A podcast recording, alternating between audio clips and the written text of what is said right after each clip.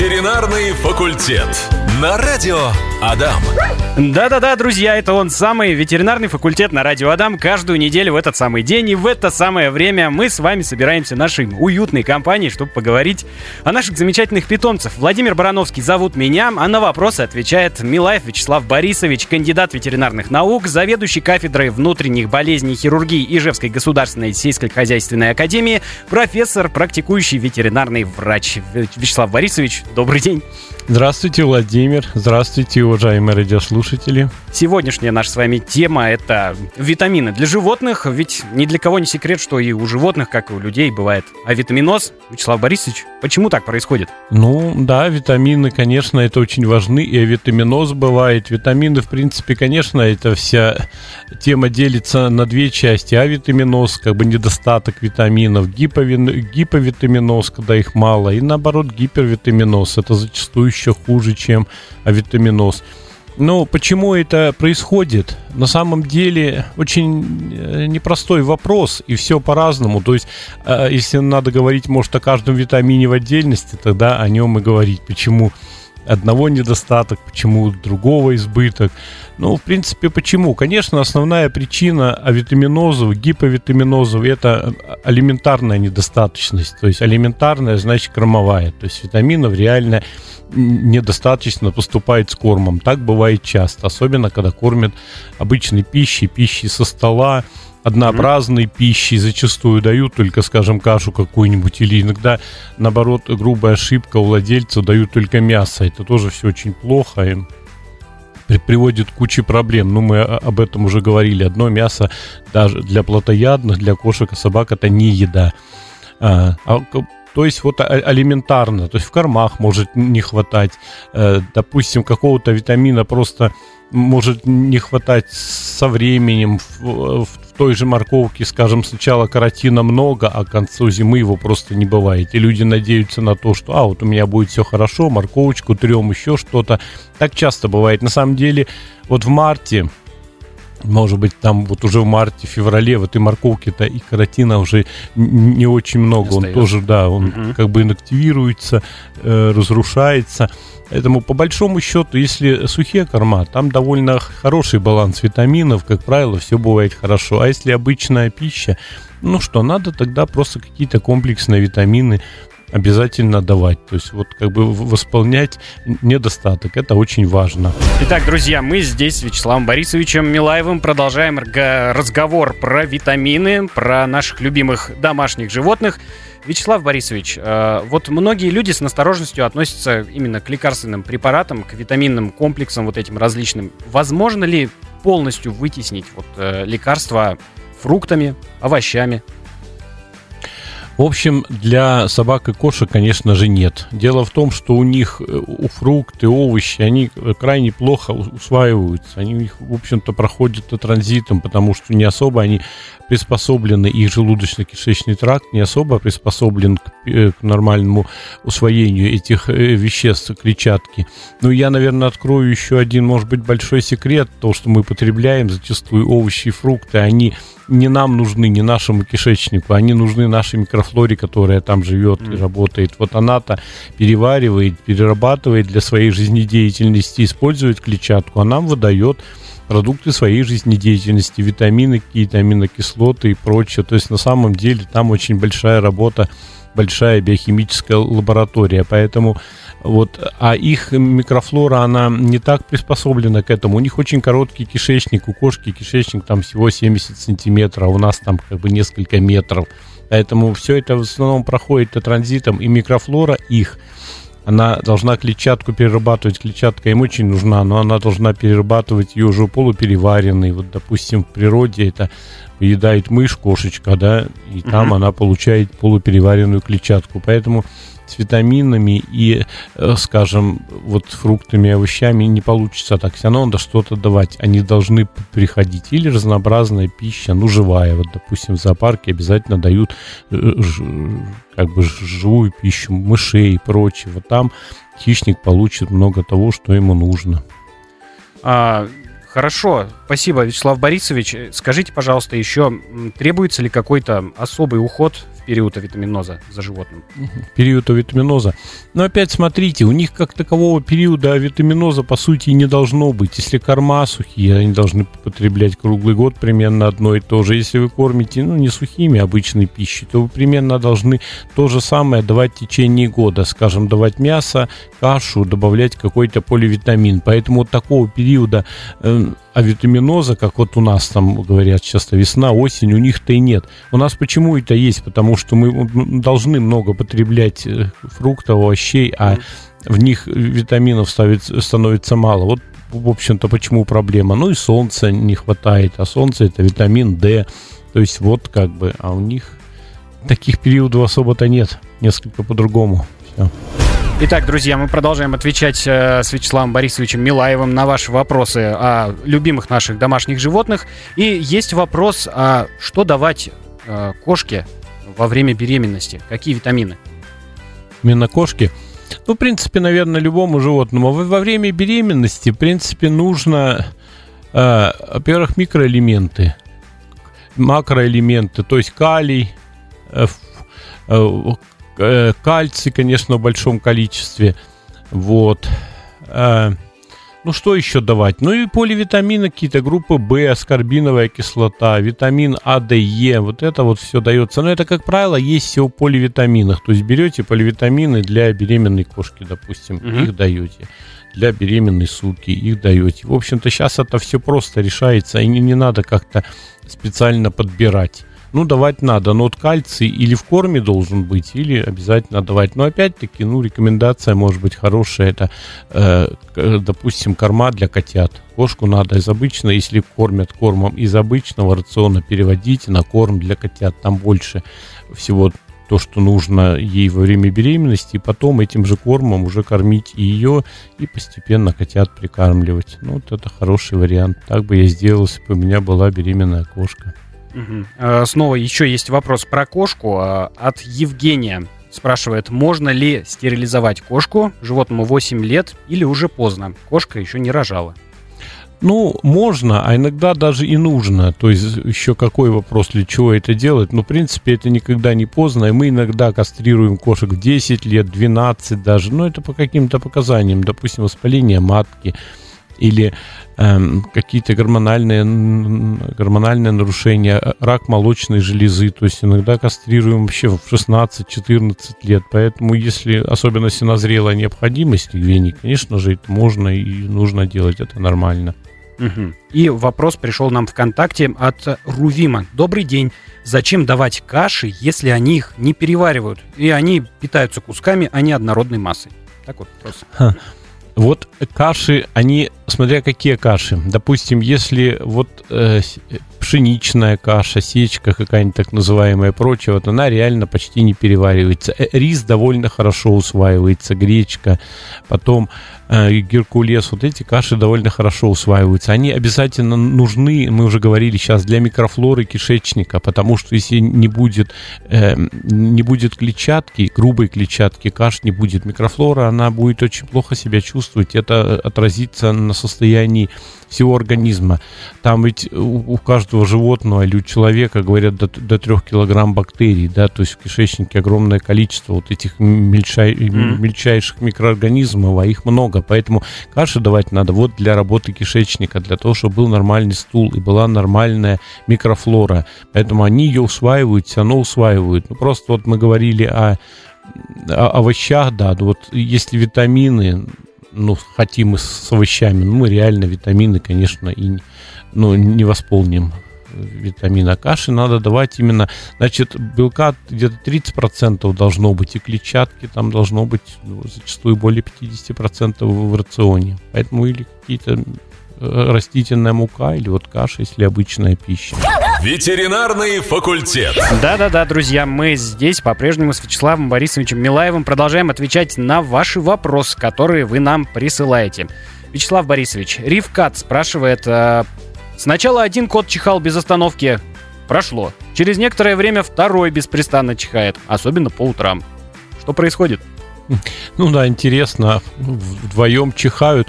Ну, сложно сказать, я, конечно, не видел. Такие ситуации зачастую надо просто разбирать, и разбирать очень кропотливо, как бы с анамнезом, с вопросами.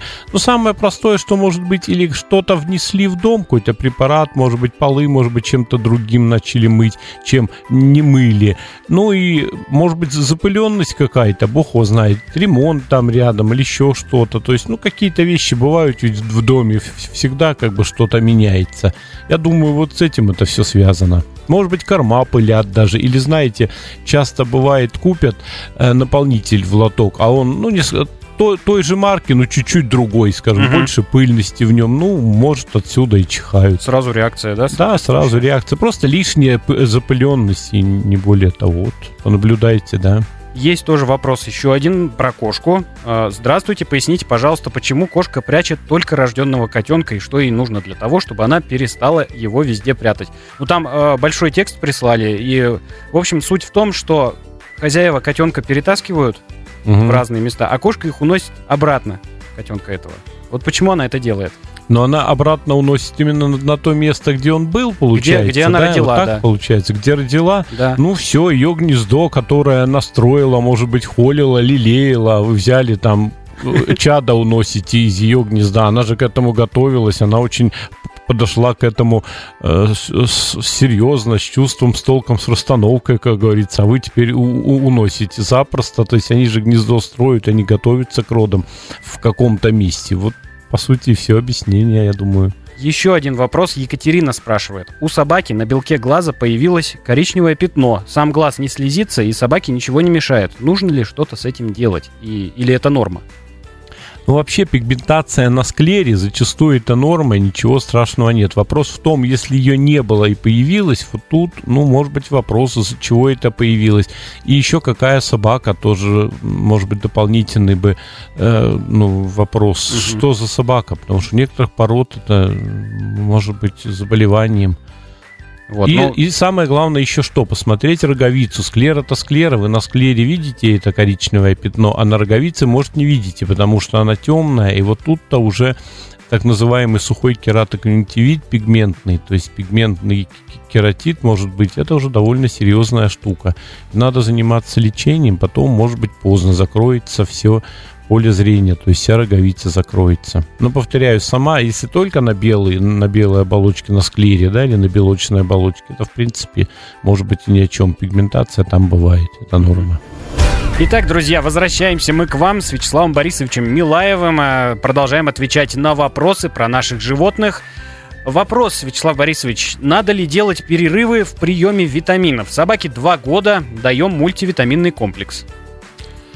Ну, тут можно посмотреть и по состоянию э, животного, для чего эти витамины даются. Ну, просто так, профилактика. Или, может быть, какая-то подоплека есть, скажем, шерсть э, много выпадает или прочее. Поэтому и посмотреть. Можно тогда и не ну, давать постоянно, не убирать. А вообще-то, конечно, я бы посоветовал бы ну, несколько месяцев подавать, месяц перерыв, допустим. Три месяца подавать, месяц перерыв. То есть, ну, организм тоже должен отдохнуть, перестроиться.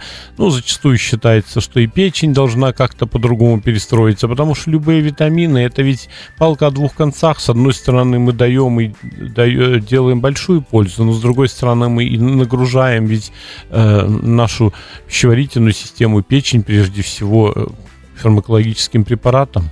Угу. Поэтому я бы, я бы делал так. То есть несколько месяцев, потом какой-то перерыв, потом опять. Тоже есть вопрос по нашей сегодняшней теме. А зачем пивные дрожки собакам и для чего они нужны? Обязательно ли их добавлять в рацион? пивные дрожжи, да? Ну, смотрите, пивные дрожжи это, в общем-то, э, довольно хороший источник витаминов группы В. И по большому счету это, ну, как бы неплохой препарат. И в свое время я очень много рекомендовал именно пивных дрожжей для того, чтобы давать их животным, и никогда я никаких проблем не видел. Но, видите, мы не можем оценить, допустим, плюс витаминов, да, когда их даем. Если они в норме, все хорошо, то мы это никогда не оценим. А если что-то не так, мы это оценить можем, как врачи, владельцы это замечают. Поэтому я никаких проблем не видел и рекомендовал. Сейчас как-то реже и реже, потому что все больше и больше сухие корма, и поэтому мы их особо и не рекомендуем. Хотя ничего плохого в этом нет. Потому что вот группа В это те витамины, которые, они в принципе какие-то лишние, они уйдут, они не будут накапливаться. Это вот жирорастворимые витамины, они накапливаются, они могут сильно навредить. А вот водорастворимые витамины типа В, они, в принципе, не накапливаются. Поэтому это нормальный препарат. Спасибо, Вячеслав Борисович. Э, есть еще один вопрос от Анастасии. Про кошку вопрос. Э, полубританка, три года среднего телосложения, э, набросилась на сухой корм и очень хорошо его ест по сравнению с пакетированным влажным. Вопрос, в каком соотношении кормить лучше сухой влажный корм? Дефекации через день. Стерилизовано. Ну, если она набросилась на сухой корм, ей так все это понравилось, я, в принципе, рекомендую вообще влажный убрать, ну, при условии контролировать, чтобы она хорошо пила. Просто объем воды контролировать, чтобы он выпивался. Может быть, даже где-то дополнительную чашечку поставить, потому что, видите, во влажниках они воды довольно много получают, mm-hmm. на самом деле, а кошки зачастую такие у нас они не особо любят пить, поэтому вот важно в этом. А так, я бы убрал бы вообще пакетированный бы на время, и пусть бы ела сухой. Видите, сухой все равно он важнее и полезнее для зубов. Там зубам нужна работа, как и всему в нашем организме. И когда они едят сухой корм, они чистят зубы от камня зубного, они массируют э, десна, они массируют тем, что как бы на зубы постоянно нагрузка кровообращения улучшается. Если зуб не будет работать, он тоже постепенно начнет разрушаться, как и кости, скажем. Поэтому уберите вообще как бы влажник и все. Вот если не будет пить, вот тогда уже у вас проблемы, тогда влажник придется возвращать. Спасибо, Вячеслав Борисович. А давайте как-то немножко подытожим. А, мы сегодня говорили с вами про витамины. Какой итог? А, ну, какой итог? Во-первых, мы начали о гиповитаминозах и авитаминозах, о недостатке или о малом количестве. Но всегда не надо забывать о переизбытке. Вот переизбыток часто бывает хуже, чем недостаток. Угу. Переизбыток жирорастворимых витаминов, это А, Д, Е, очень плохо может сказаться и очень много исследований проведено и на птице, допустим, и на других животных. Допустим, если много давать витамина А в рацион, то кости становятся просто ломкими, они ломаются. Это большая проблема. Э, ну и не надо забывать про микро-макроэлементы. То есть кальций зачастую иногда очень много дают животным и считают все хорошо. И кто-то полагает, а, лишний кальций выведется, ничего страшного. Ничего подобного. Он не выведется, он может отложиться на, на суставах, на костях, где-то на сосудах. То есть зачастую это может быть большая проблема. То есть поаккуратнее именно с переизбытком. Ну и другие э, элементы, как калий иногда кто-то дает. Калий вообще может быть очень губителен, потому что он может до брадикардии довести, скажем, до остановки сердца, допустим. То есть все должно быть соразмерено. Иногда вещества добавляют, типа гликозамины и прочее, для суставов считают хорошо. Я бы тоже вот это не советовал бы давать без э, показаний, потому что все иногда может плохо закончиться. Так что вот э, мы о недостатке говорим, да, но переизбыток это тоже плохо. Всегда смотрим э, за дозами и не превышаем. Я вообще сторонник того, что даже если положено мне, допустим, в день выпивать какую-то комплексную поливитаминку, ну, у меня есть такие, я пью, но я не каждый день пью, а может быть, через день и как-то, то есть я все равно какую-то золотую серединку пытаюсь подбирать и, в общем-то, ну, не пью каждый день, потому что я не знаю, насколько мне нужно какого витамина, может, он лишний будет, это ведь очень индивидуально, это на самом деле очень серьезный подход, но мы для людей не можем для себя как бы соразмерить вот нужности количества, для животных тем более. Потому я обязательно пью витамины, ну, делаю это чуть-чуть меньше в рекомендованных дозах, чем рекомендованные дозы, чуть-чуть меньше. Ну, так и вам, уважаемые радиослушатели, советую. Но не совсем мало при этом. Друзья, э, вы слушали ветеринарный факультет. Э, на вопросы отвечал Милаев Вячеслав Борисович, кандидат ветеринарных наук, заведующий кафедрой внутренних болезней и хирургии Ижевской государственной сельскохозяйственной академии, профессор, практикующий ветеринарный врач. Э, если мы не ответили на вопросы, а вы их прислали, вы, пожалуйста, не расстраивайтесь, мы обязательно сделаем это в следующем выпуске нашей замечательной передачи.